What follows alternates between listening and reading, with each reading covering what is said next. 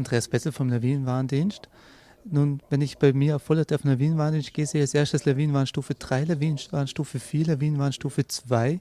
Wie muss ich einen Lawinenwarnbericht wirklich richtig interpretieren, damit ich damit überhaupt arbeiten kann? Ja, es ist sicher notwendig, dass man sich einmal auseinandersetzt mit dem Aufbau und Inhalt des Lawinenlageberichtes. Ein Lawinenlagebericht ist quasi pyramidenförmig aufgebaut. Also auf, an der Spitze steht das Wichtigste. Da ist einmal einerseits die Gefahrenstufe und dann aber meiner Meinung nach und genauso wichtig sind die anderen Kerninformationen. Das heißt, was für Höhenlagen sind betroffen, was für ein Lawinenproblem herrscht vor.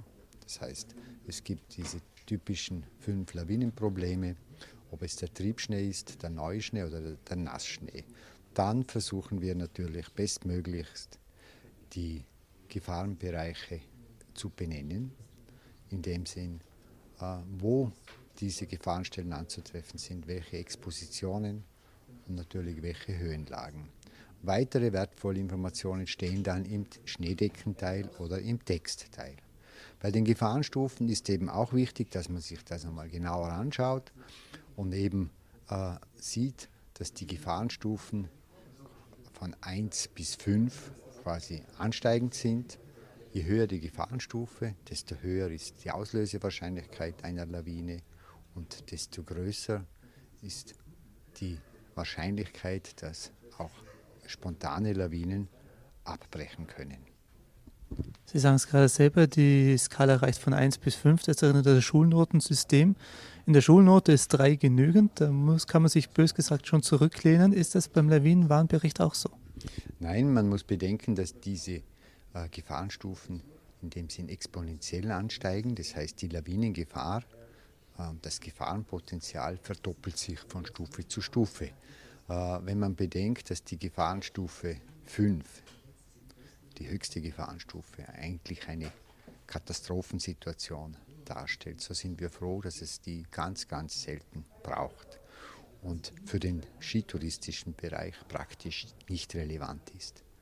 Und deshalb kann man es auch auf die vier Stufen beziehen, wenn ich sehe, dass die Gefahrenstufe 1 bis 4 für den Wintersportler vollkommen ausreichend ist, dann ist eben die Stufe 3 bereits die zweithöchste Gefahrenstufe und speziell bei Gefahrenstufe 3 ist eben eine Auslösung durch einen einzelnen Wintersportler bereits möglich.